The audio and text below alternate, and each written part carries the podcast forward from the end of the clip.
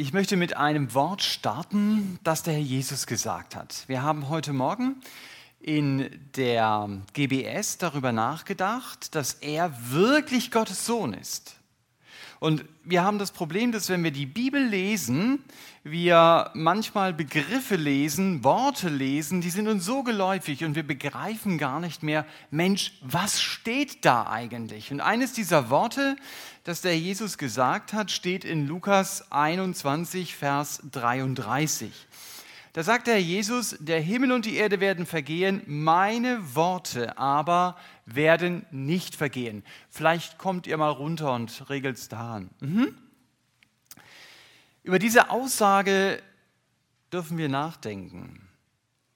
Das meiste, mit dem du dich diese Woche beschäftigt hast, wenn ich dieses Wort hier mal zugrunde lege, hing wahrscheinlich stark mit dieser Erde zusammen. Deine Arbeit, deine Freunde, deine finanzielle Situation, deine Freizeit, deine Restferienzeit für die Schüler, die jetzt hier drin sitzen. Und vieles von dem, womit du dich diese Woche beschäftigt hast, war sicher wichtig. Und es war auch schön. Und du könntest ein Blatt Papier nehmen und manches einfach darauf schreiben, womit du dich beschäftigt hast. Das war, womit ich mich diese Woche beschäftigt habe. Aber für viele dieser Aktivitäten, die diese Woche ausgefüllt haben, würde vielleicht das Wort des Herrn Jesus gelten, es wird vergehen. Wenn man den zweiten Petrusbrief dazu nimmt, und der Herr Jesus redet auch dort über Vergehen, da verwendet aber der Petrus ein anderes Wort. Er sagt, es ist ein Verbrennen. Also manches von dem, was ich tue, heißt also, hat in der Ewigkeit keinen Wert. Es verbrennt in meinem Leben. Ähm, das ist auf der einen Seite ernüchternd, aber auf der anderen Seite hilft es mir auch, eben mein Leben nicht auf den Erfolg, den ich habe, abzustützen oder auf die Leistung, die ich bringe. Vieles von dem vergeht. Und es gibt etwas anderes, das bleibt, sagt der Jesus ja sehr deutlich, und das ist das Wort Gottes. Also Himmel und Erde wird vergehen, so sagt es, ist es hier einfach sehr deutlich ausgedrückt, aber das Wort Gottes bleibt. Das zunächst einmal als Einstieg. Das Wort Gottes vergeht nicht. Das heißt, die Aussagen, die ich in der Bibel nachlesen kann, die werden in alle Ewigkeit gelten. Gottes Wort wird immer aktuell bleiben und deshalb ist es so wichtig, dass ich mich mit dem Wort Gottes beschäftige. In der Bibel gibt es ja ganz verschiedene Themen, die Gott anspricht. Ich denke zum Beispiel an prophetische Worte. Prophetische Worte machen deutlich, das kommt in der Zukunft auf uns zu. Und auch dieser Satz, den wir hier gerade gelesen haben, mein Wort wird nicht vergehen, ist in so einem Zusammenhang gesprochen. Da geht es dem Herrn Jesus um die Zukunft. Er redet dort über sein machtvolles Zurückkommen auf diese Erde. Und dann gibt es neben diesen prophetischen Aussagen Gottes zum Beispiel auch Ermahnungen. Äh, es gibt auch Reden darüber, dass Gott deutlich macht, was seine Heilsgeschichte ist. Da, wo er handelt, dass ich Gottes Handeln in dieser Welt entdecke. Aber mir geht es heute Morgen um ganz bestimmte Worte Gottes, die auch nicht vergehen werden. Und das haben wir schon im Rahmenprogramm des Gottesdienstes angedeutet erlebt. Es geht nämlich um Gottes Versprechen. Jetzt müssen wir mal gucken. Uh, genau, da geht es um Gottes Versprechen. Und hier seht ihr, vielen Dank, ähm, wie ich die Predigt genannt habe, entdecke Gottes Versprechen. Entdecke Gottes Versprechen, indem du dich mit ihnen beschäftigst. Es ist ziemlich einfach herauszufinden, womit ich mich beschäftige. Der Jesus gibt mir einen Tipp, wie ich das herausfinden kann. Er sagt in Lukas 6, wovon mein Herz voll ist, davon redet mein Mund. Wenn du also wissen willst, was mich beschäftigt, dann musst du mir einfach zuhören. Und da muss ich mich selber fragen, wie oft geht es mir denn in meinen Gesprächen um Gottes Versprechen? Das ist ein guter Gradmesser dafür, ob Gottes Zusagen in meinem Leben überhaupt eine Relevanz haben. Wenn jemand mich fragt, du Thomas, welche Versprechen Gottes beschäftigen dich denn zurzeit am meisten? Könnte ich ihm dann eine Antwort geben? Oder müsste ich mir eingestehen, hm, also wenn ich ehrlich bin, mein Herz ist nicht voll von Gottes Versprechen und deshalb fällt es meinem Mund auch so schwer, davon zu reden. Gottes Versprechen sind für mich Theorie, aber ich gehe mit ihnen in der Praxis nicht um. Und dabei gibt es in der Bibel tonnenweise Versprechen Gottes. Aber wenn ich mich mit diesen Versprechen nicht beschäftige, dann werde ich diese Versprechen auch nicht kennenlernen und ich werde später noch dazu kommen, dann kann ich sie in meinem Alltag nicht anwenden. Ich möchte euch einige dieser Versprechen Gottes zeigen, einige dieser vielen Versprechen. Zum Beispiel sagt Gott, wenn ihr mich sucht, dann werdet ihr mich finden. Das ist eine Zusage Gottes. Ja, wenn ihr mich von ganzem Herzen sucht, will ich mich von euch finden lassen. Das verspreche ich euch. Nicht irgendwer sagt das. Das sagt Gott. Oder wir lesen die Zusage Gottes, wer lebt und mir vertraut, der wird niemals sterben. Sucht die Nähe Gottes, dann wird er euch nahe sein. Also wenn du Gott erleben möchtest, wenn du in seiner Nähe sein möchtest, dann heißt es hier, suche die Nähe Gottes. Oder fürchte dich nicht, denn ich bin mit dir, hab keine Angst, denn ich bin dein Gott. Ich mache dich stark, ich helfe dir. Mit meiner siegreichen Hand beschütze ich dich. Das ist eine Zusage Gottes. Oder der Herr hält Wort, den Unterdrückten verhüllt, äh, verhilft er zu ihrem Recht, so wie er es versprochen hat. Oder wir hatten es von den Müttern, ich will euch trösten wie eine Mutter ihr Kind. Eine Zusage, die Gott mir gibt. Der Herr, euer Gott, wird euch und eure Kinder im Herzen verändern. Er wird euch fähig machen, ihn aufrichtig und mit ganzer Hingabe zu lieben. Das ist ein Wort aus 5. Mose 30. Eine Zusage. Oder das gefällt mir, die Raben hier auf, der, auf, der Strom, äh, auf dem Strommast so seht euch die Raben an. Sie säen nicht, sie ernten nicht, sie haben keine Vorratskammern, keine Scheunen, aber Gott versorgt sie doch. Meint ihr nicht, dass ihr ihm viel wichtiger seid? Wir reden hier von Verheißungen Gottes. Ich möchte es konkret machen oder die Verheißung, ich bleibe derselbe, ich werde euch tragen bis ins hohe Alter, bis ihr grau werdet. Ich, der Herr, habe es bisher getan und ich werde auch in Zukunft tragen und euch retten gerade wenn große Defizite in meinem Leben da sind, ist das eine Zusage Gottes, genauso wie Gott wird euch alles geben, was er zugesagt hat. Genauso wie, und damit möchte ich dann einige dieser Versprechen Gottes beenden, ich lasse euch nicht allein zurück, ich komme wieder zu euch. Man könnte hier noch viele, viele, viele Versprechen Gottes anfügen. Darum geht es. Und wenn ich ganz grundsätzlich über Gottes Versprechen nachdenke, dann sollte ich wissen, manche von Gottes Versprechen haben Bedingungen, manche aber auch nicht. Zum Beispiel Psalm 50, Vers 15 wird gern zitiert. Rufe mich an am Tag der Not, ich will dich retten und du wirst mich verherrlichen. Das ist ein Versprechen Gottes. Darauf kann ich gehen, aber der Vers vorher redet von einer Bedingung und die darf ich nicht unterschlagen.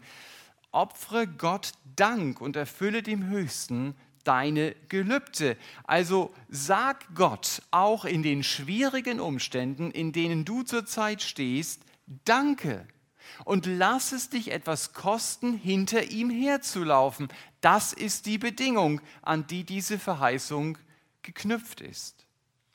Oder es gibt diesen bekannten Vers aus Matthäus 6, 33, dir wird alles zufallen. Das nimmt man gerne. Ja klar, mir wird alles zufallen. Hat Gott gesagt. Aber es gibt eine Bedingung und die Bedingung ist, suche zuerst Gottes Reich.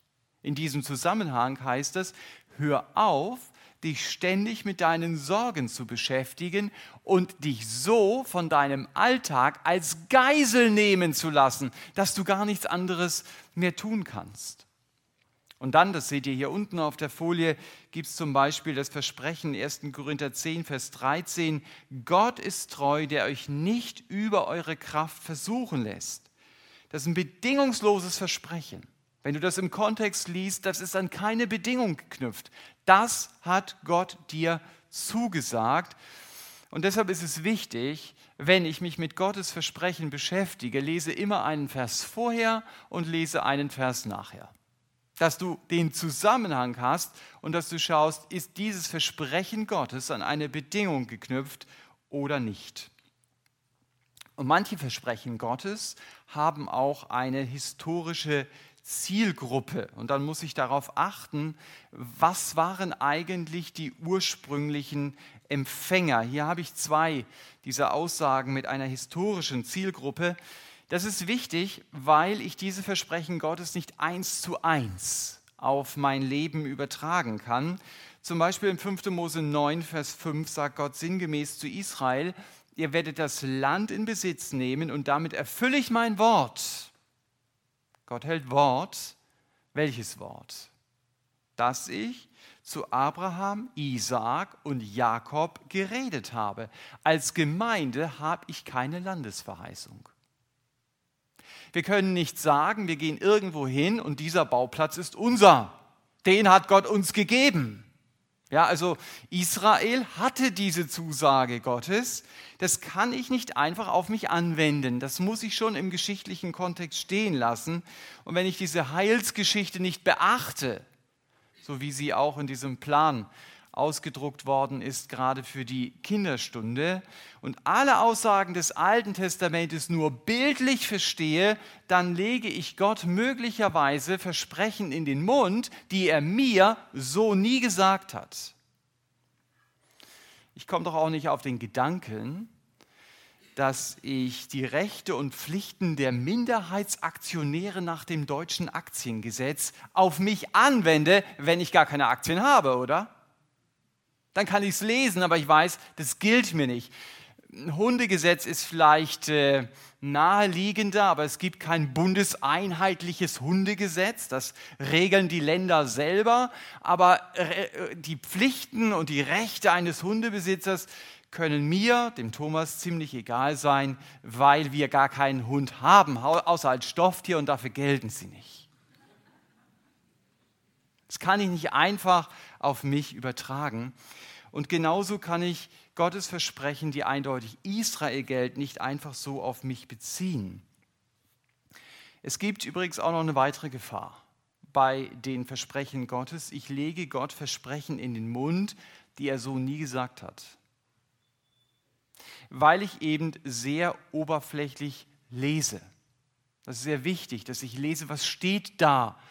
Ihr wisst vielleicht diesen Ausspruch um den alten Adolf Schlatter, den Theologieprofessor, so sein berühmtester Satz, wenn seine Studenten mit Fragen zu ihm kamen, war so in etwa, meine Herren, Sie lesen nicht richtig. Ja, weil das sehr oberflächlich gelesen war und er schaut in den Text hinein und sagt, das steht dort und nicht, was Sie sich hier gedacht haben. Der Klassiker ist da zum Beispiel Apostelgeschichte 16, 31. Der Apostel Paulus sagt zu einem Gefängnisdirektor, glaube an den Herrn Jesus und du wirst gerettet werden, du und dein ganzes Haus. Und hier liest man gerne ein Versprechen hinein. Wenn ich an Jesus glaube, dann wird meine Familie auch automatisch an Jesus glauben, aber das steht hier nicht. Der Text macht deutlich, wenn meine Familie glaubt, so wie ich auch zum Glauben kommen durfte, dann werden sie genauso wie ich gerettet. Das macht auch der 34. Vers nochmal deutlich. Der Gefängnisdirektor war gläubig geworden mit seinem ganzen Hause. Also die ganze Familie war gläubig geworden. Es ist also wichtig, dass ich Gottes Versprechen genau lese und nicht nur höre, was ich hören will und was dort gar nicht steht. So, das waren eine Menge Einschränkungen. Aber wir sind ja bei Gottes Versprechen.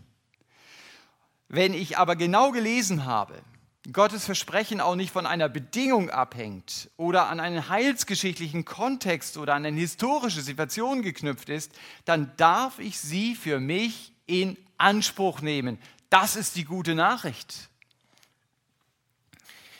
Aber bevor ich eine Versprechen Gottes genau lesen kann, muss ich es zunächst einmal überhaupt gelesen haben. Und hier gibt es keine Abkürzung. Gottes Versprechen stehen hier drin. Da bin ich wieder bei dem Bibelvers vom Anfang. Dass Himmel und Erde vergehen, aber Gottes Wort nicht. Und wenn ich etwas wissen will von den Dingen, die Gott mir zugesagt hat, dann muss ich die Bibel aufschlagen und dann muss ich darin lesen. Das klingt sehr einfach, ist aber trotzdem wichtig. Eins und eins ist auch einfach, ist aber trotzdem wichtig, auch wenn du Differentialrechnungen machst. Wer seine Bibel nicht liest, wer Gottes Versprechen nicht liest, der kennt sie nicht und der kann sie nicht in Anspruch nehmen. Es gibt bedürftige Menschen, die würden Sozialhilfe bekommen aber sie haben sich nie mit dem Sozialhilfegesetz beschäftigt und sie wissen nicht, dass sie nur einen Antrag ausfüllen müssten und dann würden sie es bekommen. Und dann gibt es zum andere, andere, zum Teil sehr fordernde Sozialhilfeempfänger, die beschäftigen sich sehr intensiv mit dem Sozialhilfegesetz. Und deshalb kennen sie es ziemlich gut. Und deshalb wissen sie, was sie alles noch beantragen können, vielleicht auch was nicht. Diese Sozialhilfeempfänger, diese Art von Sozialhilfeempfänger haben den meisten Christen etwas voraus. Sie kennen nämlich das Sozialhilfegesetz viel besser als viele Christen Gottes Versprechen. Und deshalb ist es wichtig, die Bibel auch mit dem Fokus zu lesen, was sagt Gott mir in diesem Abschnitt zu? Über welches Versprechen Gottes reden denn die Verse, die ich jetzt gerade lese. Es gibt einige Bücher, die hilfreich sein können, wenn ich mich mit den Verheißungen Gottes beschäftige. Ihr seht ganz oben links von euch aus gesehen einen Kalender.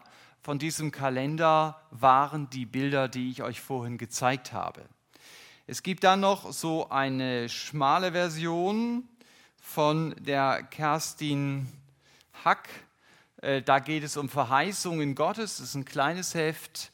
Ähm, da stehen natürlich nicht so viele drin, keine 365 und sie sind kommentiert. Fand ich auch sehr gut. Nicht alles dieser Autoren ist bedenkenlos äh, empfehlenswert, aber das fand ich schon empfehlenswert. Und dann seht ihr natürlich die Kleinode göttlicher Verheißungen von Spurgeon. Diese Andacht wird auch in unserer Gemeinde immer wieder gelesen. Ich empfehle einfach mal, lest nicht mal gleich die Andacht, sondern einfach den Vers und denkt selber über diese Verheißung nach. Denn dort habe ich eine Verheißung Gottes. Wenn ihr euch auf die Suche macht nach Literatur über Verheißung Gottes, dann werdet ihr merken, das Angebot ist sehr, sehr dünn. Das beschäftigt die Gläubigen anscheinend nicht so. Wer sich damit beschäftigt, sind vor allen Dingen Christen aus dem charismatischen Bereich. Das ist nicht immer sehr nüchtern, was dann dort steht. Aber auch wenn du Englisch sprichst und in deinen Computer Promise eingibst, dann kommst du schon mal weiter. Ich habe dir dort auch ein Buch äh, an die Wand gepinnt. das sich auch mit Verheißungen beschäftigt, aber auch dort ist das Angebot nicht überragend. Also das fand ich spannend und zugleich überraschend. Man redet so oft von Gottes Verheißungen, aber wenn es dann konkret wird, dann ist das in meinem Leben so wenig vorhanden. Mit Gottes Verheißungen umzugehen, das ist ja das Thema auch heute Morgen. Da könnte eine Hilfe sein, wenn man sich dreimal A merkt. A, A, A, das hat nichts mit Energie zu tun, sondern mit Gottes Verheißungen. Nachdem ich Gottes Verheißungen gelesen und sie kennengelernt habe, sollte ich sie selbst aufschreiben.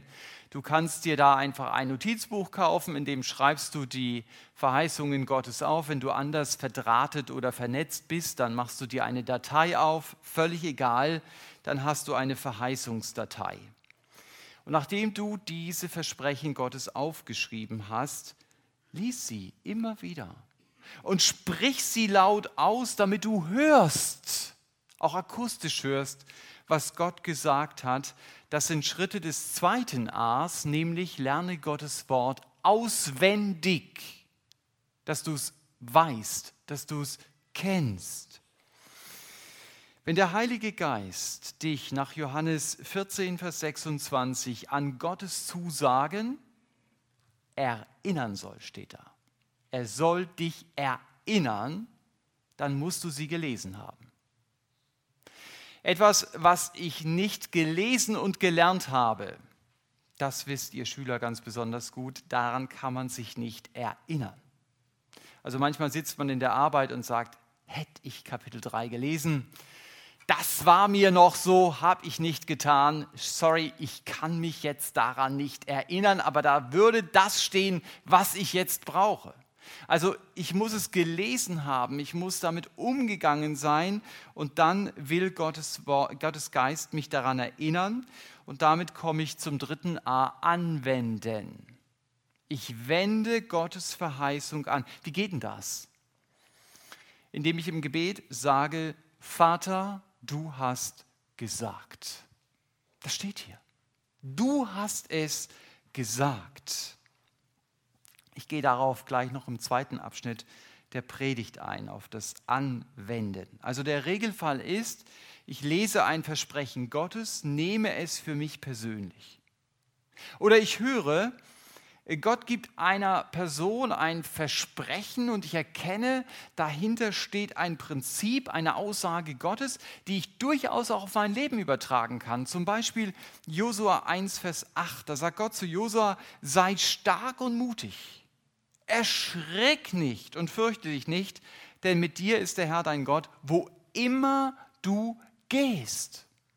Das ist also eine Zusage Gottes an Josua und die darf ich auch für mich nehmen. Wenn ich merke, die Angst packt mich, dann kann ich das für mich in Anspruch nehmen, kann ich sagen, Jesus, du hast das zu Josua gesagt und ich will dir glauben, so wie du mit Josua warst, so wirst du auch in meiner Not jetzt mit mir sein.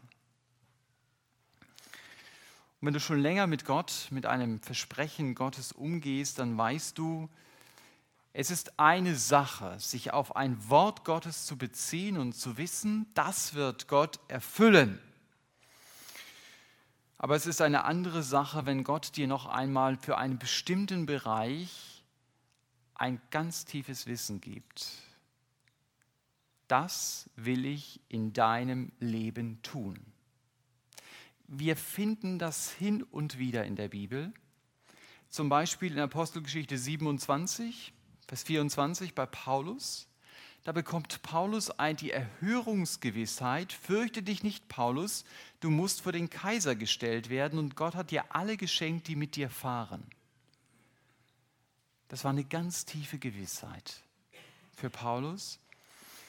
Er wusste, wir werden aus dieser Seenot gerettet werden. Das war nicht irgendeine Zusage Gottes, sondern eine Zusage, die Gott ihm in sein Herz gab. Die war nicht nur generell, sondern die war speziell.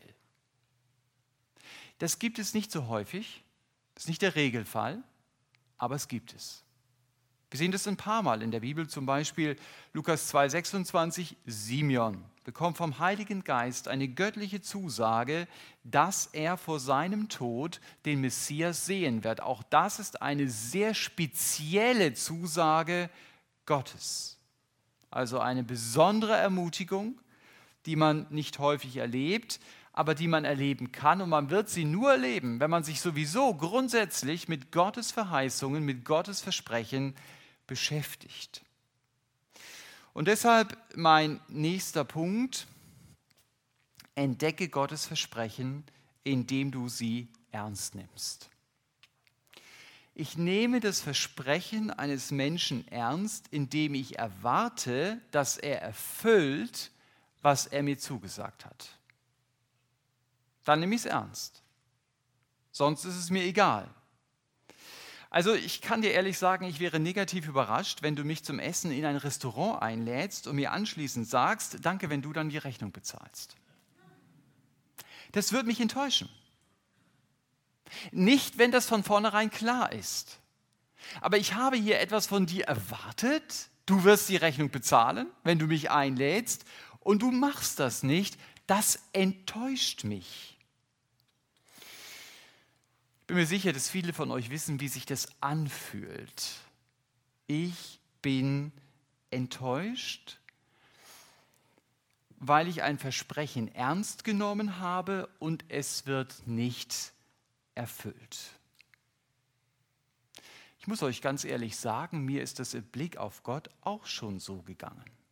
Ich habe für eine bestimmte Sache gebetet und Gott hat es nicht so gemacht, wie ich es mir gedacht hatte. Und dann sage ich mir von meinem Kopf her, Gott hat eben Kriterien, die ich nicht kenne und deshalb hat er anders gehandelt. Ich will ihm trotzdem vertrauen. Gemäß Psalm 119, Vers 68. Er ist gut und er tut Gutes, auch wenn ich das im Moment nicht sehe. Ich will daran festhalten. Und ich glaube, so muss ich mit diesem Gefühl auch umgehen so wie das in den Psalmen immer wieder deutlich wird, ich lasse meine Seele nicht zu mir reden, sondern ich rede Gottes Wort zu meiner Seele. Aber das Empfinden ist trotzdem da. Es tut weh, Enttäuschung zu empfinden, weil ich Gott vertraut habe und er jetzt anders gehandelt hat. Und ich brauche Zeit, um darüber hinwegzukommen will dabei aber nicht stehen bleiben. Das ist ein Empfinden im Umgang mit Gottes Verheißungen. Aber wisst ihr, was ich für mich persönlich als noch viel dramatischer empfinde und viel bedenklicher? Wenn ich für eine Sache bete und Gott handelt nicht und es macht mir gar nichts aus. Ich vergesse das vielleicht sogar, dass ich dafür gebetet habe. Also stell dir mal vor, Weihnachten kommt bald, jemand schenkt dir eine Traumreise in die USA.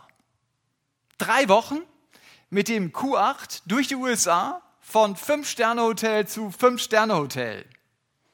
Und kurz vor dem Abflug sagt der großzügige Schenker zu dir, sorry, das mit der Reise, das wird nichts, kann ich dir leider nicht schenken. Wenn du dann emotionslos sagst, naja, auch gut, fahre ich eben ein paar Mal zum Breitenauer See bei Heilbronn, ist vielleicht auch ähnlich, ähnlich gut. Wenn dir dann keine Enttäuschung auf dem Gesicht abzuspüren ist, dann kann ich dir sagen, du hast von vornherein nicht geglaubt, dass er dieses Versprechen erfüllt. Und manchmal beten wir leider vielleicht so. Dass wir Gottes Verheißungen in unserem Mund führen, aber dass unser Herz nicht wirklich überzeugt ist. Und wenn Gott es dann nicht tut, naja, auch gut, dann machen wir es irgendwie anders. Eine sehr erwartungslose Haltung. Das heißt auch, ich nehme Gottes Versprechen nicht ernst. Ich erwarte nicht, dass er handelt. Aber der Herr Jesus ermutigt mich doch mit einem Beispiel, dass ich penetrant und erwartungsvoll zu Gott kommen soll und ihn an seine Versprechen erinnern soll, dass ich seine Versprechen ernst nehmen soll. Ich denke da an Lukas 18, der Jesus redet von einem Richter. Der wird ständig von einer Witwe bedrängt, dass er ihre Bitten erfüllt, bis er es schlussendlich macht. Und der Jesus sagt, nimm dir doch an dieser Witwe mal ein Beispiel. Bleib dran, erwarte von Gott etwas. Und sag nicht immer gleich von vornherein, naja, es gibt vielleicht fünf, sieben, acht Ausreden und das könnte man und so und so. Nein, ich erwarte es, ich komme jetzt zu dir, ich bitte dich darum, Gott ist souverän, wenn er es anders macht, macht er es anders, aber ich habe überhaupt meine Erwartungshaltung im Blick auf diese Verheißung. Auch hier drückt der Jesus eine Verheißung aus in Johannes 5, Vers 24. Wahrlich, wahrlich, ich sage euch, wer mein Wort hört und glaubt dem, der mich gesandt hat, der hat ewiges Leben und kommt nicht ins Gericht, er ist aus dem Tod in das Leben übergegangen. Das ist ein atemberaubendes Versprechen. Vor allen Dingen für dich, wenn du noch keine Beziehung zu Gott hast, also ihn also noch nicht als deinen Vater kennst. Jesus sagt, wahrlich, wahrlich, wer mein Wort hört und glaubt dem, der mich gesandt hat, der bekommt eine Beziehung zu mir.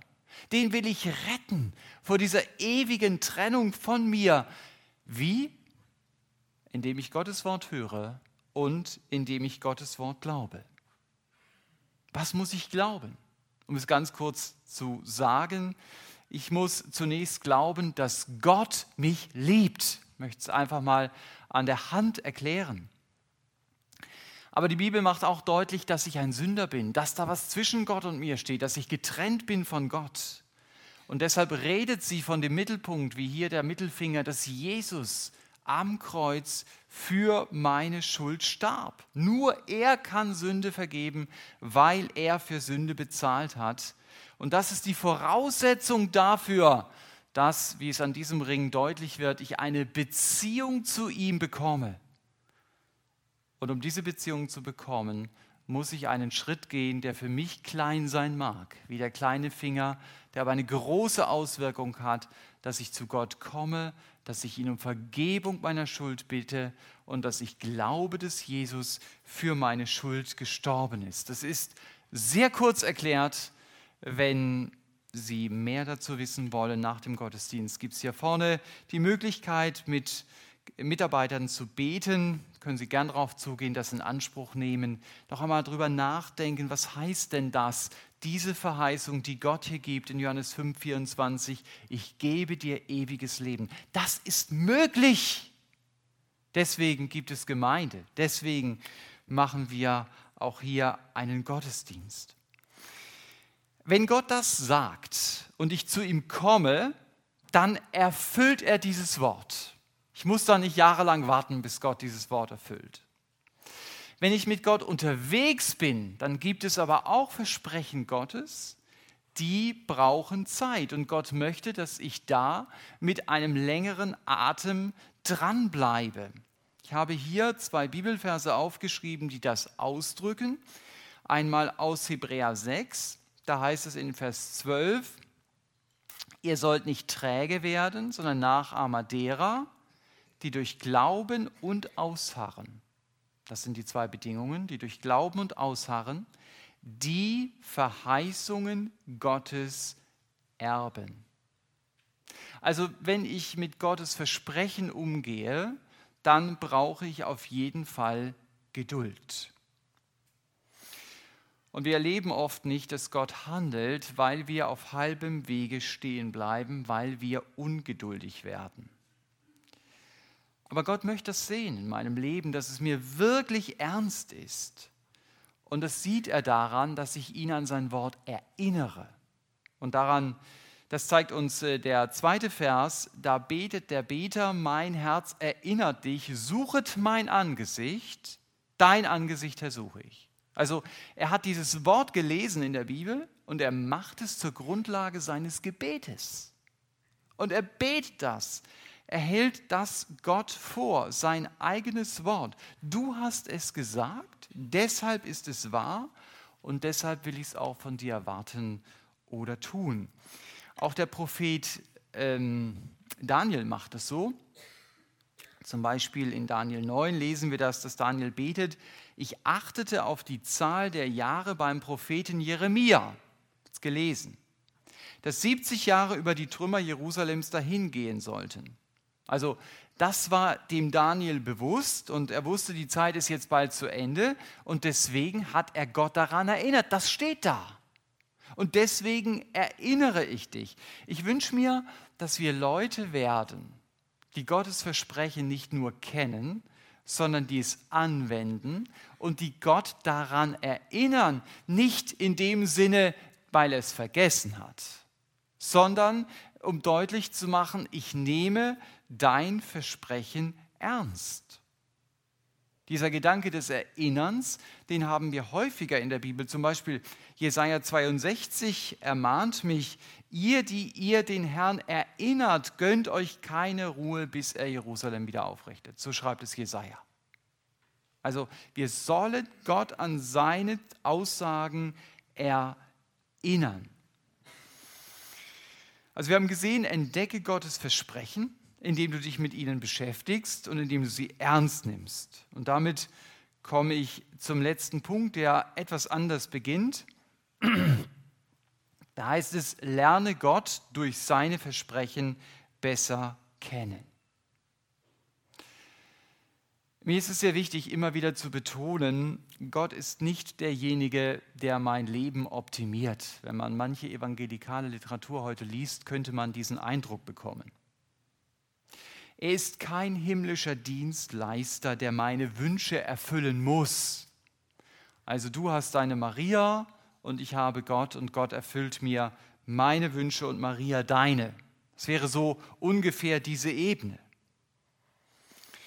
Es geht auch bei den Versprechen Gottes, über die wir heute Morgen nachgedacht haben, nicht zuerst darum, Gott erfüllt meine Wünsche. Das war nicht Ziel meiner Predigt, zu sagen, so kommst du an deine Wünsche, so kommst du an das, was du willst. Sondern es geht auch hier um Gottes Ehre. Deutlich zu machen, er ist der Herr, nicht ich. Wenn ich Gottes Versprechen ernst nehme und wenn ich erlebe, Gott erfüllt seine Versprechen tatsächlich in meinem Leben, dann sollen diese Erfahrungen mir doch helfen, Gott im Laufe meines Lebens immer mehr zuzutrauen. Dass ich mit immer tieferer Überzeugung sagen kann, mein Vater im Himmel, der kann das. Und durch diese Überzeugung ehre ich Gott. Ich traue Gott mehr zu, als die Umstände mir erlauben wollen. Und ich werde mit der Zeit besser verstehen, es geht gar nicht zuerst darum, Gott erfüllt mir bestimmte Wünsche und er hört offensichtlich meine Gebete. Das ist zwar schön und gut, aber im Grunde genommen geht es doch darum, Gott in den Mittelpunkt zu stellen und ihm immer mehr zuzutrauen. Erhörte Gebete sind doch die Möglichkeit, Gott zu erleben. Wenn dich jemand als Christ fragt, sag mal, wie erlebst du denn Gott persönlich in deinem Alltag? Das ist eine spannende Frage. Also wir sind vielleicht dogmatisch fit, aber wie erlebe ich Jesus in meinem Alltag? Was, was antworte ich dann? Ich glaube, die meisten von uns würden antworten mit irgendeiner Gebetserhörung. Wie Gott in meinem Leben Gebet erhört hat. Wie Gott mir Kraft in schwierigen Situationen geschenkt hat. Aber dabei sind dann die einzelnen Gebetserhörungen gar nicht mehr so wichtig. Viel wichtiger ist doch, Gott hat auf mein Gebet geantwortet und deshalb ist in mir die Überzeugung noch tiefer geworden, ich kann Gott wirklich vorbehaltlos vertrauen. Ich habe Gott selbst durch sein Handeln besser kennengelernt. Ich habe zum Beispiel verstanden, Gott ist gnädig. Denn Gott muss mir gar nichts versprechen. Dazu zwingt ihn niemand. Aber er macht es. Gott macht mir in seinem Wort Zusagen und er bindet sich daran. Einfach, weil es ihm gefällt. Er gibt mir nicht das, was ich verdient habe, sondern das, was ich nicht verdient habe. Kannst du dir das vorstellen? Habe es eben schon gesagt. Die Bibel sagt, ich habe eine ewige Trennung von Gott verdient, aber Gott gibt mir die Beziehung zu ihm, weil er mich liebt und weil er mich nach seinem Reichtum beschenkt. Gott gibt mir nicht knauserig, sondern reichlich. Und ich soll mich darüber freuen, dass Gott mich beschenkt. Gottes Versprechen machen mir also deutlich, Gott ist gnädig. Das lerne ich, wenn ich mit seinen Verheißungen umgehe.